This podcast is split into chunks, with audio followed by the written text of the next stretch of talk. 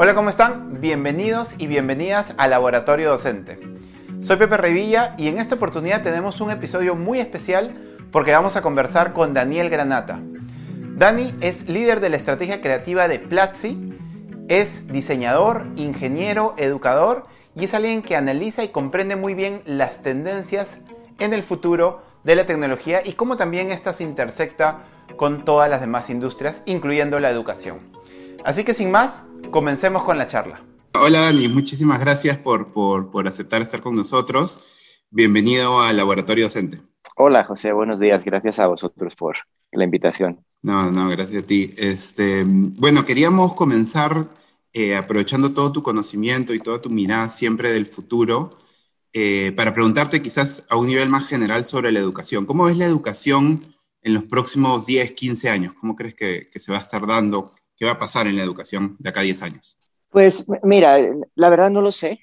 Pueden pasar muchas cosas y creo que en general lo que sea que suceda en el futuro es por las decisiones que tomemos hoy. Entonces no es algo que vaya a suceder inexorablemente, sino que es una decisión que nosotros tenemos que tomar. ¿no? Pero yo siempre suelo contar en, el, en mi experiencia como alumno yo un ejemplo que siempre doy, porque para mí fue muy categórico, es el hecho de cuando a mí en, en, lo que es la preparatoria o el bachillerato, ¿no? no sé cómo se denomine en el país en el que esté escuchando esta conversación, eh, alguna persona, y mm, los años posteriores a la primaria. Y a mí me tocó que en, en clase de lengua española me hicieron leer Poeta en Nueva York de Federico García Lorca. Yo soy de una ciudad muy pequeñita en España que se llama Cáceres, y yo cuando leí aquello, la verdad, más allá de intentar entender alguna metáfora o algo de lo que ponía allí, yo fui incapaz de entender nada de lo que venía en ese libro hasta que muchos años más tarde visité Nueva, York por primera vez. Y entonces pude entender un poco mejor el, miedo y el, el avasallamiento que sentía el poeta ante la presencia de la ciudad, ¿no? Viniendo de un lugar tan pequeño como el mío. Y es algo que yo siempre pongo como ejemplo porque nadie me orientó desde la perspectiva del contexto en el que la obra estaba creada, sino que más bien es como esto es lo que hay que estudiar, esto es lo que hay que leer. No hay nada peor que obligar a alguien a leer un libro. Entonces mm.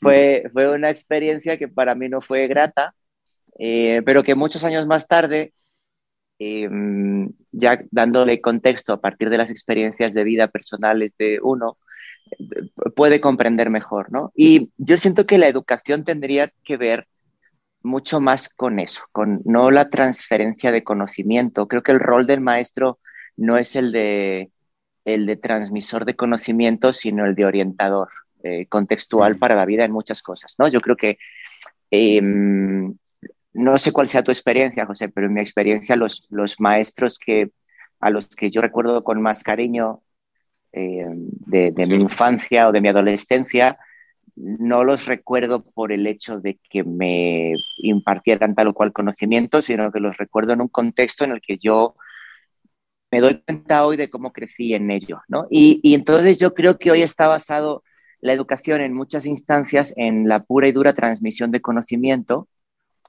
y, no tanto en la, orientación vital, ¿no? Y esto se ha demostrado claramente con la pandemia del COVID, donde eh, ajenos a un, donde y maestros y maestras convivan, pues se ha demostrado que no, se puede replicar ese modelo en, un formato virtual, ¿no? Más allá de las, de las eh, problemas que eso luego haya, ocasionado en los domicilios, ¿no? De, eh, hemos descubierto también que, la, el, que los niños y, adolescentes vayan al, al, salón de clases tiene que ver también con el hecho de, un poco de baker, ¿no?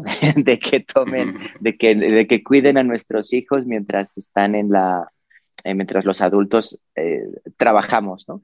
Entonces, en, en, general, yo lo que creo es que todas las personas que son alumnos y alumnas hoy tienen algo que los hace particulares y únicos y únicas, pero de alguna manera todos pasan por el mismo sílabus docente, ¿no? Eh, y no se atiende a las peculiaridades de cada una de las personas, ni se les empuja en tal o cual dirección basadas en las peculiaridades de cada una de sus personas, ¿no? Eh, y, entonces yo aspiraría o esperaría que, en los años venideros o en el futuro de la educación fuera algo que, mm, sirviera de forma mucho más personalizada a los alumnos desde la perspectiva de, poder saciar su curiosidad y, con una orientación tutelar de alguna manera, ¿no?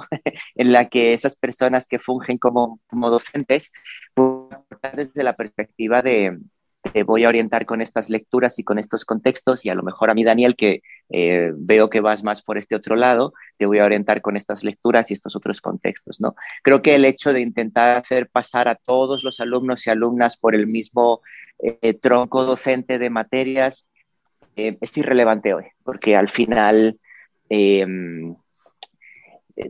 pues digamos que, que debiéramos explorar más las cualidades que tiene cada alumno y alumna, en vez de intentar forjarlos a todos bajo el mismo patrón, ¿sabes?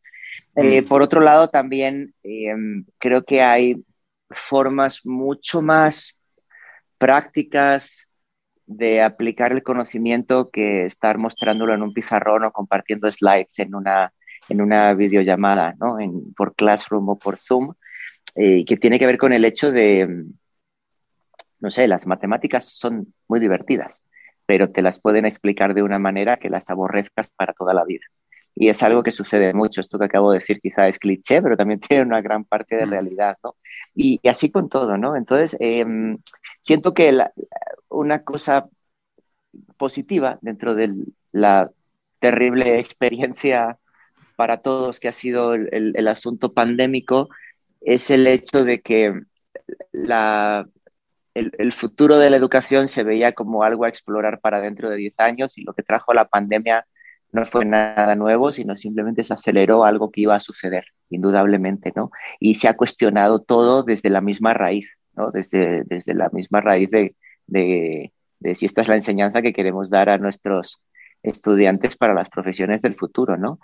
Y, y es, es muy curioso cómo están sucediendo cosas que tienen que ver con, criptomonedas o con educación financiera que siguen sin estar presentes en los, en sílabus de, los, de las escuelas, ¿no? Y, es curioso cómo al final de repente hay tanta gente dando y recibiendo consejos financieros, no digo que sea un método deseable en muchos casos, en TikTok, ¿no? Porque no hay en ningún otro lugar eh, oficial, voy a decir, o reglado donde se pueda aprender sobre estos temas. Em, entonces, en general te diría eso como respuesta muy corta a un preámbulo muy largo que he dado. Eh, educación más personalizada, eh, asíncrona y, basada en, asociar el conocimiento con cosas que están en el mundo real, ¿no? En proyectos y demás. Claro, no, buenísimo, buenísimo. ¿Y cómo crees que juega el rol eh, de la tecnología en, todo esto? Porque ya hay y hay ciertas eh, plataformas como Khan Academy que, empieza a ser como bien responsive, como bien de, de, realmente ver por dónde el estudiante va aprendiendo y qué es lo que le está costando y le pone ejercicios de ese tipo y, empieza como a cada estudiante generar una ruta personalizada. Hay intentos de eso, este, pero ¿cómo te imaginas con lo que tú también sabes de cómo la tecnología está evolucionando?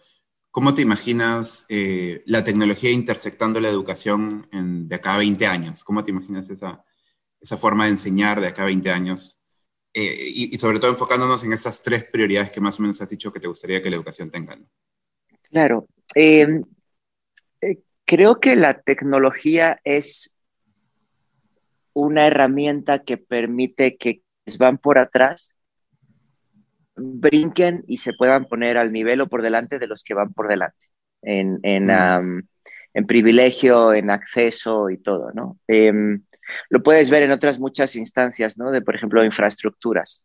Y entonces ves a muchos países intentando replicar las estructuras que ya se construyeron en otros países hace 30 o 40 años, ¿no? O en telefonía, ¿no? Es así, por ejemplo, vives en un lugar sin acceso a, a comunicaciones, pues puedes intentar replicar las líneas, las líneas telefónicas que se instalaron hace 80, 90, 120 años en algún otro lugar en el mundo, o puedes decidir que con una conexión a Internet y teniendo todo el mundo un teléfono celular, puedes de alguna manera, mediante tecnología, trazar la necesidad de una instalación um, que es una cosa logística y, muy cara y, larga por el acceso directo a, comunicar punto A con un punto B a través de un teléfono, pero en vez por una línea telefónica, por una conexión a Internet, ¿no? Y yo creo que la tecnología ese es el rol que juega, permite, se llama leapfrog, que es, em, por ejemplo, lo que hizo China, de, de intentar suplir las carencias por vía de tecnología, de manera que un país no tenga que seguir 40 años por detrás de otro, sino que se pueda equiparar. ¿no? Creo que el, rol de la tecnología es permitir que países que están 30, eh, 40 años detrás en infraestructura, en comunicaciones, eh, puedan e, equipararse en capacidades con, con, otros países que van por delante, ¿no? Y no tener que seguir yendo 30 años por atrás, ¿no? Entonces, desde el punto de vista de la tecnología, creo que, eh, y, la educación, creo que el rol de la educación es, ah, la tecnología en educación es em, el de hacer que la educación no sea un privilegio. Em, la educación es un privilegio en muchos sitios y no hablo únicamente desde la perspectiva de el acceso a formación privada educacional, sino hasta en lugares donde hay educación eh, eh, o enseñanza pública de calidad, hay un cierto privilegio en el hecho de que solo pueden cursarla aquellos que puedan estar presencialmente en ese lugar eh, físico a determinada hora a tomar las clases en los salones, ¿no? Con lo cual hay un cierto privilegio con respecto a otra persona que a lo mejor no puede desplazarse hasta ese lugar para estar físicamente y tomar las clases. Entonces creo que lo que hace la tecnología es eh, desarma ese privilegio y ofrece oportunidades a todo el mundo. A mí principalmente más que el hecho de cómo luego en un determinado segmento la tecnología permite personalizar la educación, me interesa sobre todo la escala que la tecnología puede ofrecer para llevar la educación a lugares donde a lo mejor lo que hay es teléfonos celulares de 2011 y conexiones a Internet muy primitivas, pero conexión a Internet a fin de cuentas, ¿no? Y, dar una oportunidad de enseñanza en, lugares que ahora mismo son inaccesibles, ¿no? Y donde por lo general las personas que viven en esos lugares tienen que, no sé, caminar X número de kilómetros y tomar un camioncito que los lleva hasta el lugar donde físicamente pueden tomar las clases, ¿no?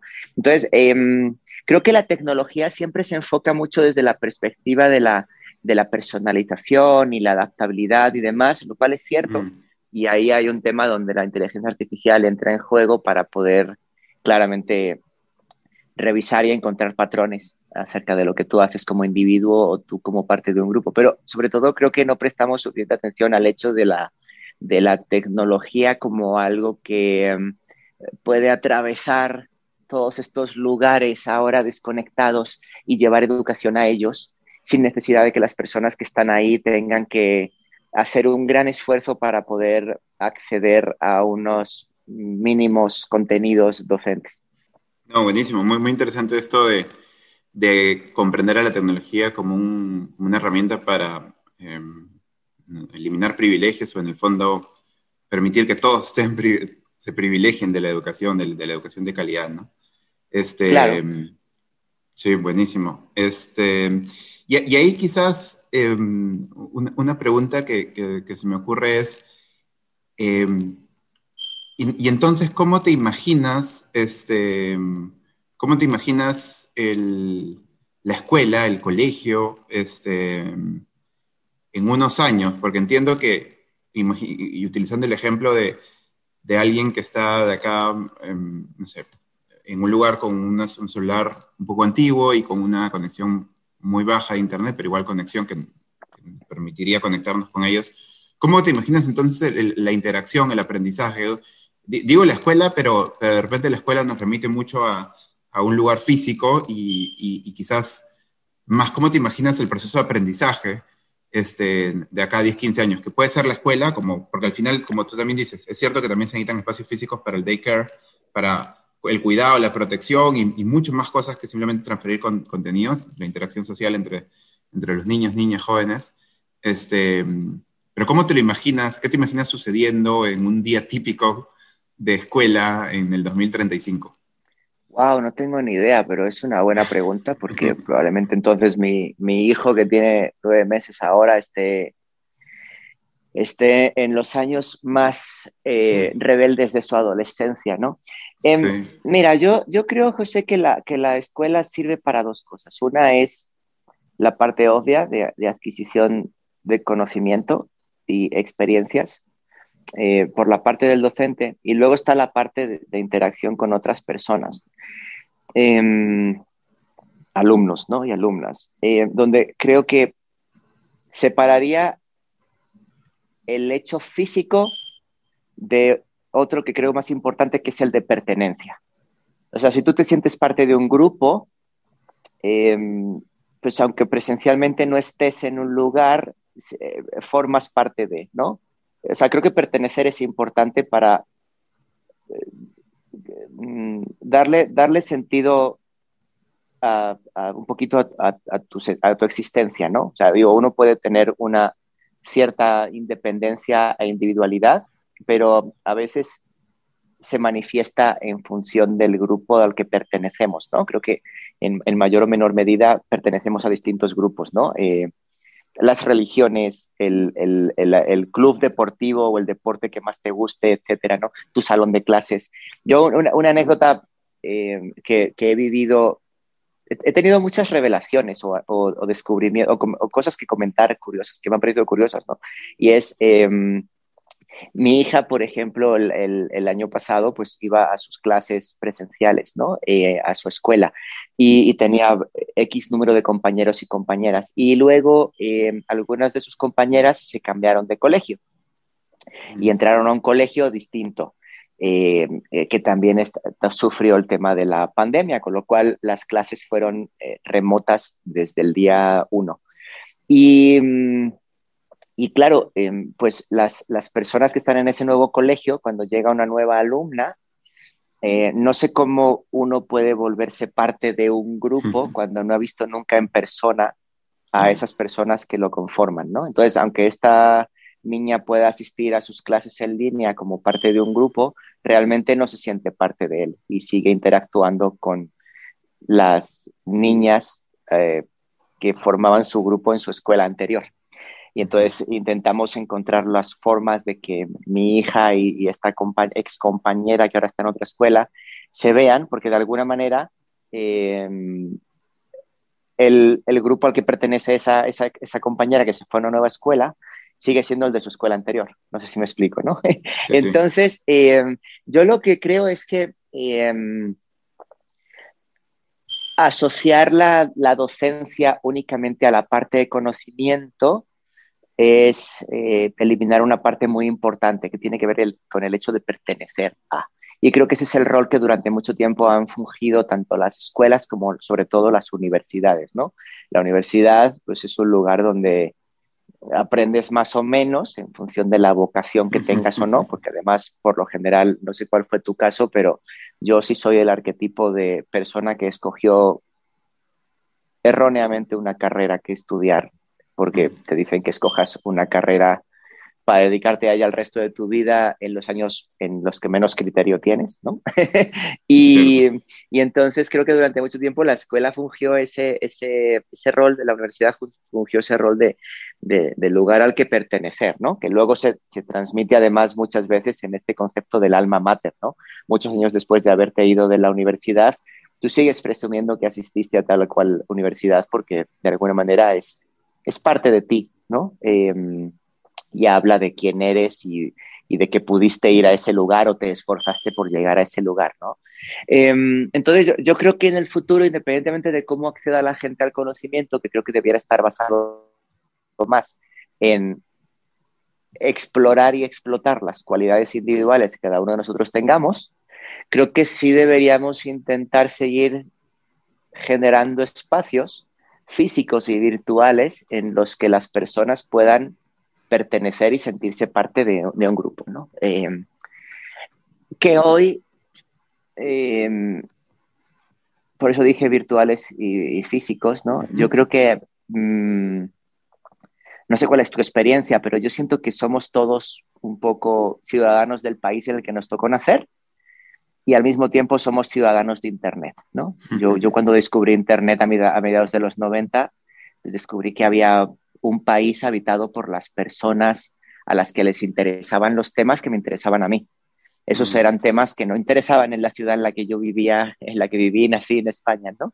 Em, pero encontré que había un país eh, donde habitaban todas esas personas, ¿no? Y, en ese país he encontrado a mucha gente con la que luego he tenido la fortuna de, convivir y o trabajar, ¿no? Em, entonces creo, creo que no es em, creo que no es taxativo el hecho de decir, no, tiene que haber un lugar físico donde vayan los niños, por ejemplo, ¿no?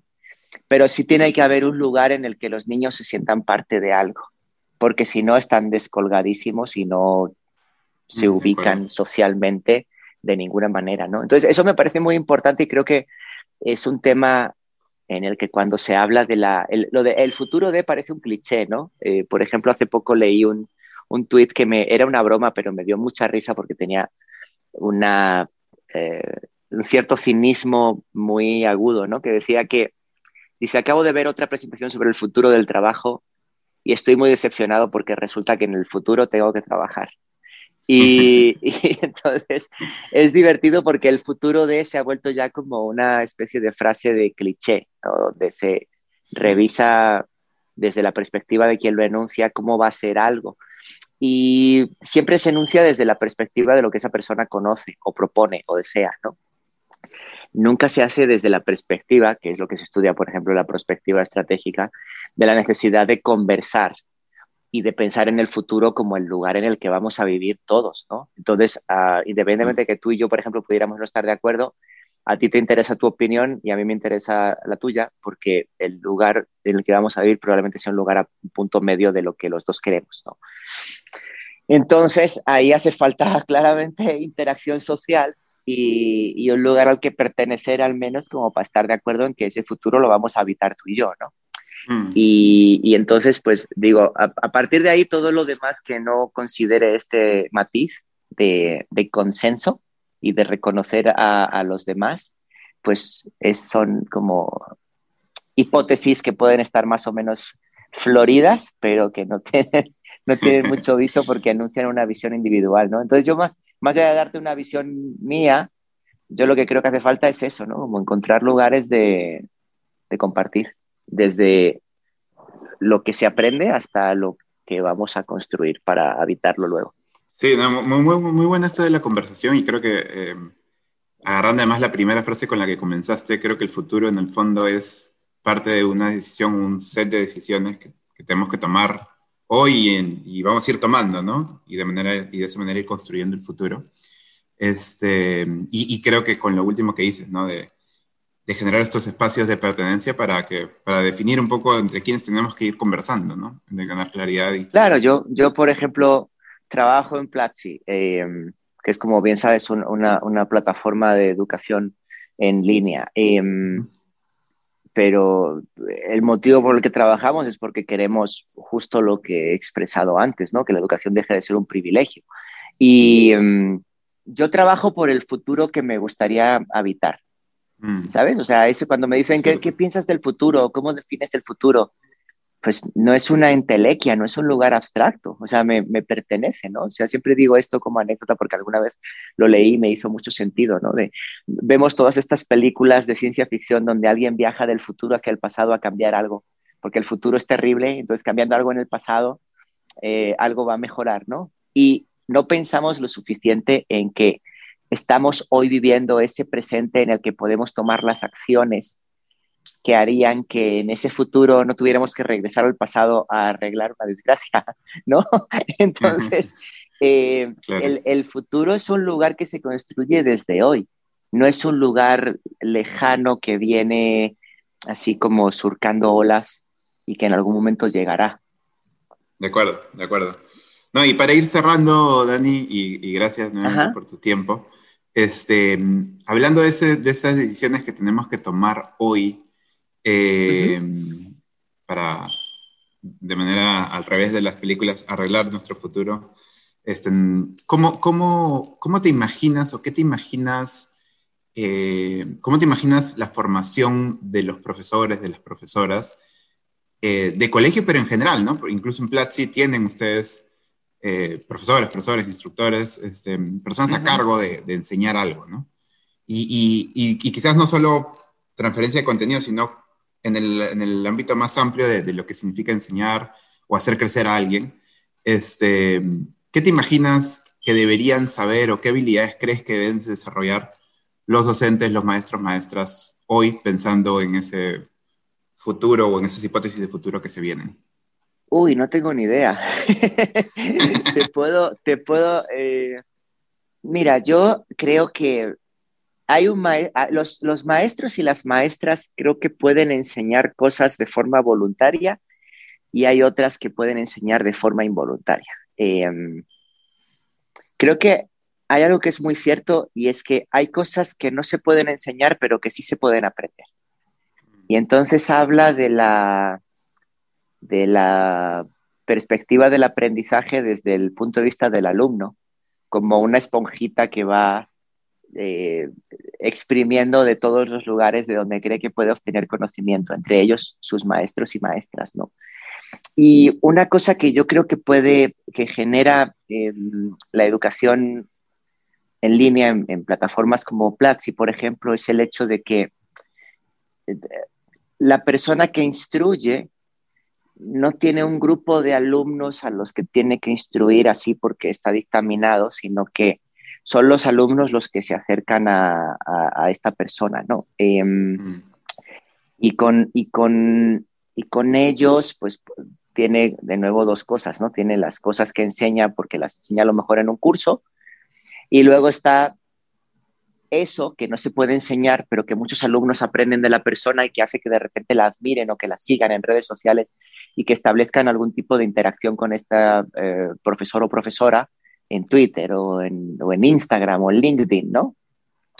Y, la, y que la conexión vaya más allá de lo puramente de docente-alumno. Esto probablemente es más viable en, en alumnos ya más de edad más adulta, ¿no? O de adolescentes, adultos al menos. Em, en niños creo que la, circunstancia es distinta. Pero yo creo que el, rol de un maestro no debiera limitarse únicamente a preparar tu temario y, e impartirlo. Y ya. Sino que tiene que ver con el hecho de entendiendo a los alumnos desde la perspectiva individual de cada uno de ellos, entender si puede aportar algo adicional al conocimiento, ¿no? Eso claramente era obvio, a lo mejor en, las, en unas aulas universitarias, pero hoy, en este contexto, pues una de las cosas más dolorosas de ver en esta pandemia ha sido em, ver cómo muchos profesores y profesoras de verdad han, sufrido horriblemente para poder seguir impartiendo sus clases porque la tecnología lo la veían como, como algo ajeno a, ellos y a ellas, ¿no? Y, creo que hay un esfuerzo ahí tremendo que han hecho y que no se ha reconocido lo suficiente, ¿no? En toda esta especie de, de desahogo que todos necesitamos, ¿no? De repente, ah, pues ahora mi hija está todo el día en clase tomando clases por Zoom o por Classroom y, el maestro o la maestra no le explica bien y no, y no, pensamos en que a lo mejor ese maestro o esa maestra también está pasando por el mismo trauma por el que pasamos todos los demás, ¿no? Y está haciendo un esfuerzo de adaptación. Entonces, yo creo que em, el sistema docente de cada país debiera proveer a los maestros de, mejores herramientas para poder em, impartir sus materias, no desde una perspectiva únicamente de este es el contenido, sino preparar ese lugar para que haya una, interacción de, tipo distinta con los alumnos, ¿no? Donde el maestro no esté de 9 a 10 los lunes impartiendo una clase, sino que a lo mejor los alumnos tengan X número de días y lo que haya es una especie de foro, lugar donde los, el maestro, maestra y los alumnos debatan acerca de lo que se ha visto ahí, ¿no? Em, o sea, que, no sé, digo, como digo, estoy aquí em, eh, imaginando más que otra cosa, pero en general creo que la, tecnología debería servir como respuesta a un problema o a una oportunidad. Y muchas veces se piensa en la tecnología primero y luego se piensa en el problema que quiere arreglar, ¿no? Entonces, ahora creo que hemos visto manifiestamente cómo la relación entre alumno y maestro, que era eh, asimétrica con el poder del lado del maestro, ahora se ha vuelto asimétrica del lado del alumno. ¿no? Donde yo, por ejemplo, veo a mi hija y a sus compañeras en lo que a lo mejor tú y yo cuando íbamos al salón de clases era pasarse una notita en un papel, ¿no? Ahora las ves chateando en Hangouts y la maestra no tiene ningún tipo de poder para contrarrestar eso, ¿no? Eh, o, directamente a lo mejor están eh, jugando Roblox porque consideran que lo que están viendo en, la clase es, es aburrido, ¿no? Y, mm, y la maestra se frustra y los alumnos y alumnas se frustran y demás. Y yo creo que se podrían o deberían crear espacios donde se aproveche mejor tanto el interés de los alumnos en el momento en el que lo tengan, ¿no? dentro de que son muy dispersos a veces, como las capacidades del maestro o maestra, no solo para impartir conocimientos, sino para aconsejar. ¿no? Entonces, em, aquí lo mm. interesante es que creo que cuando se habla de nuevo de estos clichés, ¿no? del futuro de, eh, parece que el futuro es algo que, insisto, ¿no? va a acontecer de forma inexorable porque lo dijo tal o cual compañía tecnológica en una entrevista. Y eso no es lo que tiene que suceder, eso es lo que esa compañía quiere que suceda. Por lo general, cuando pensamos en una vertical, eh, no sé, cosméticos, eh, infraestructuras, medicina, educación, eh, no es que un mismo futuro vaya a suceder inexorablemente a todas las personas que son parte del mismo, a todas las escuelas, a todas las universidades, sino que el futuro es lo que cada una de estas instituciones genere con sus decisiones. O sea, el futuro son decisiones, no es algo que va a venir. Entonces, lo bueno que tiene esta época, lo bueno y malo, es que creo que no hay nadie que pueda pontificar al respecto de si algo es correcto o incorrecto. Creo que ahora mismo todas las opciones son correctas hasta que se demuestre lo contrario, pero hay que tener la valentía, y no queda de otra, de emprender el camino y probar. Mm. Y, entonces por ahí, em, pues insisto, lo que tiene es lo agotador de que algo que estaba muy establecido y donde los roles y poder asimétrico estaba muy claro, ahora ha variado. Y entonces, claro, ya no te toca nada más hacer tu trabajo, sino hacer tu trabajo en el contexto de esta pandemia, ¿no? Y de lo que pueda venir a partir de ello. Entonces, yo creo que, que, no, no, tengo la respuesta, o sea, he hablado, muchísimo, espero haber dicho algo, pero en general no tengo la respuesta.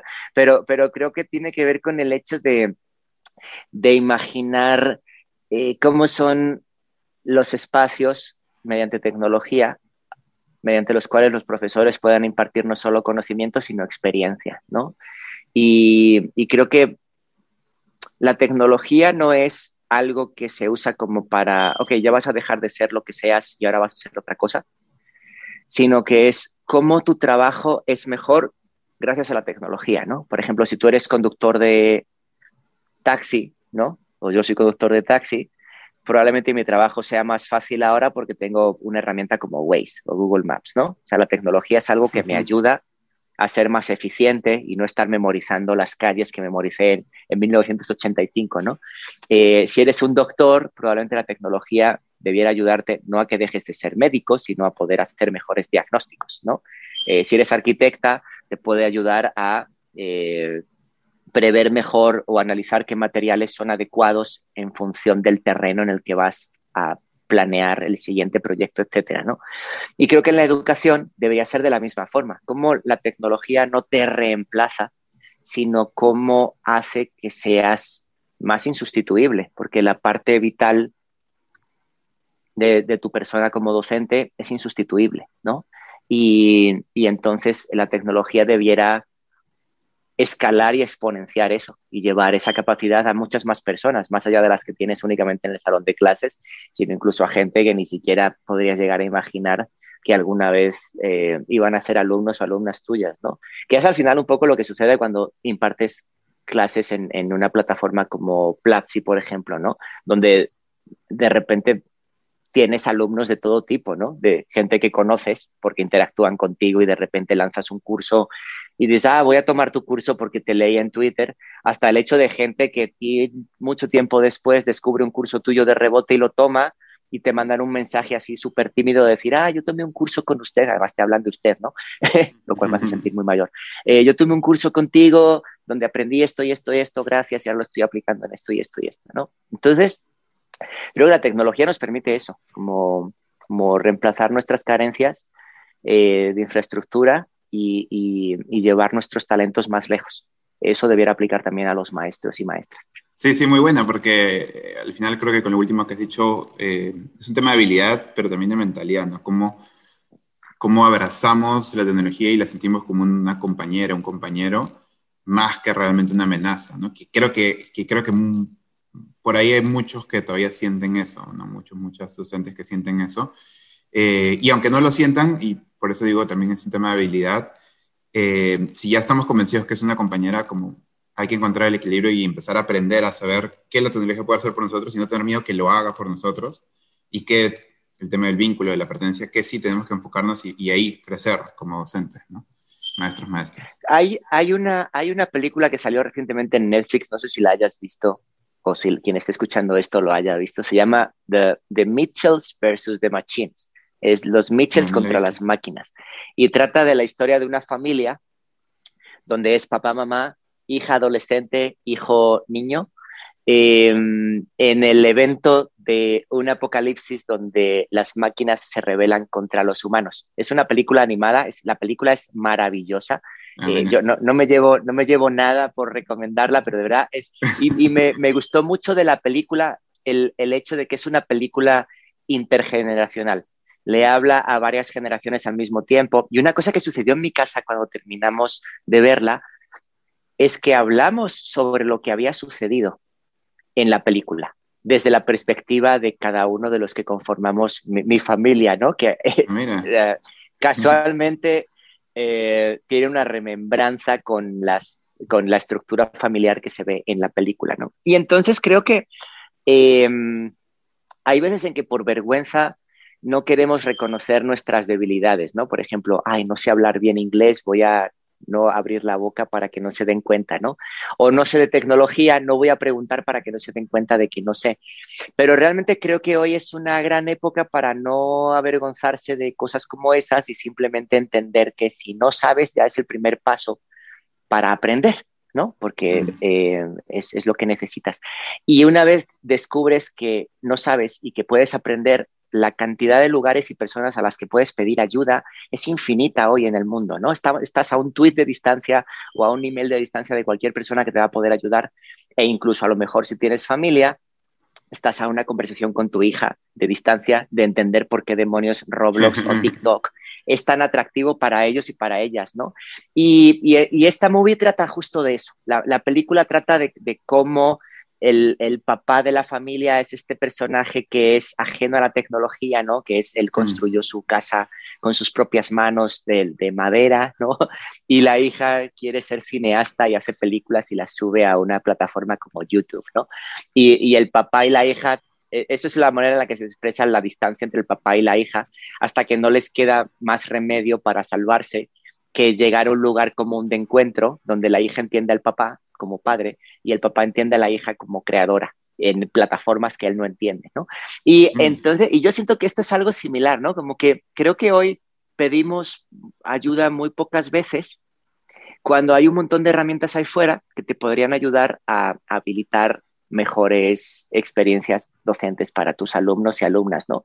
Y, y a partir de ahí, pues creo que, que mm, más bien debería, debería pensarse de esta otra manera. No es el prejuicio de que no sé nada de esto y lo siento lejano, sino pensar en la persona que puedes ser una vez atraviesas el prejuicio y vas al otro lado, ¿no? El caso extremo sería volverte un youtuber famoso que enseña, ¿no? Eh, pero a lo mejor el, del otro lado lo que hay es, es una persona que imparte las clases o se, vuelve de, mayor valor para los alumnos y para los padres de los alumnos en este contexto tan extraño en el que nos han tocado vivir. ¿no? Pero tiene que haber una decisión afirmativa de, agregar a, lo que ya sabes hacer durante tantos años em, habilidades nuevas que no es algo que le pase únicamente a los docentes y a las docentes, ¿no? O sea, las personas que trabajen, por ejemplo, comprando medios para publicar anuncios en televisión o en revistas, han tenido que aprender cómo utilizar tecnología. Nadie sabe mejor que ellos cómo hacer su trabajo, pero tienen que agregar esto otro para intentar hacerlo de mejor manera, ¿no? Y, una cosa que no puedo yo pretender, por ejemplo, si llegara a ese mundo, es tener tanta experiencia como ellos, porque no la tengo. Entonces, ellos tienen ventajas sobre mí. Nada más, si ellos agregan el factor tecnológico, van a ser absolutamente imparables. Y desde el punto de vista de la docencia, pues funciona igual Eh, mm. este, si un buen eh, docente agrega la tecnología a sus habilidades, em, con el propósito que sea, em, va a ser un docente inolvidable. Y eso creo que es muy valioso. Sí, sí, no, buenísimo. Y nuevamente la, la, importancia de, de, la decisión, de nuestra decisión, de nuestras decisiones para construir el futuro individual como docentes, nuestro propio futuro y también el colectivo, ¿no? Pensando en nuestros estudiantes y familias y en general, el mundo en general. No, buenísimo, buenísimo, Dani. Muchísimas gracias, en verdad. No te quitamos más tiempo. Y, y nada, una conversación muy buena. Nos llevamos bastantes lecciones y, te agradezco nuevamente por tu tiempo, por, por estar con nosotros en Laboratorio Docente. No, al contrario, muchas gracias a vosotros por la invitación y estamos en contacto. Realmente muy muy interesante lo que hemos podido conversar hoy con Daniel Granata. Muchísimas gracias Dani nuevamente por estar con nosotros y quiero resumirlo quizás en tres lecciones. Lo primero es comprender que el futuro no es algo inexorable, inamovible, sino más bien que está en construcción. Y lo construimos a partir de las decisiones que tomemos hoy en el presente. Las decisiones que tomemos hoy como individuos, pero también como maestros y maestras. Lo segundo es comprender que la tecnología es una herramienta que realmente puede ayudarnos a nivelar la cancha. Es decir, que la educación de calidad no solo sea el privilegio de algunos, sino de muchos, de todos y todas las estudiantes de Latinoamérica. Y por último, más en el plano docente, es importante que tú y yo comprendamos que la tecnología ha venido a ayudarnos a hacer mejor nuestro rol docente. La tecnología es un complemento que va a potenciar mucho más nuestra forma de enseñar y por ende ayudar a que los estudiantes aprendan mucho mejor. La tecnología posiblemente nos va a poder dar ese soporte en la transferencia del conocimiento, va a hacerlo mucho más sencillo, mucho más accesible y sobre todo mucho más personalizado. Y es ahí donde nosotros tenemos que desarrollar mucho más nuestro rol de orientador, de docente orientador que realmente va a preocuparse por cada una de las individualidades de nuestros estudiantes. Y complementados con la tecnología, vamos a hacer que la educación en cada rincón de Latinoamérica mejore. Eso fue todo por hoy. Para más entrevistas, investigaciones y noticias de la actualidad educativa, no olvides suscribirte a cada uno de nuestros canales. Estamos en YouTube, Instagram, Facebook y TikTok. Pasa la voz, comparte este episodio, esta entrevista con todos los maestros y maestras que conozcas hagamos que cada vez más sea más grande la comunidad de laboratorio docente, más personas juntas podamos aprender de educación, reflexionar y estar al día con lo último de la actualidad educativa. Nos vemos la próxima semana, que tengas una excelente semana, cuídate mucho, chao.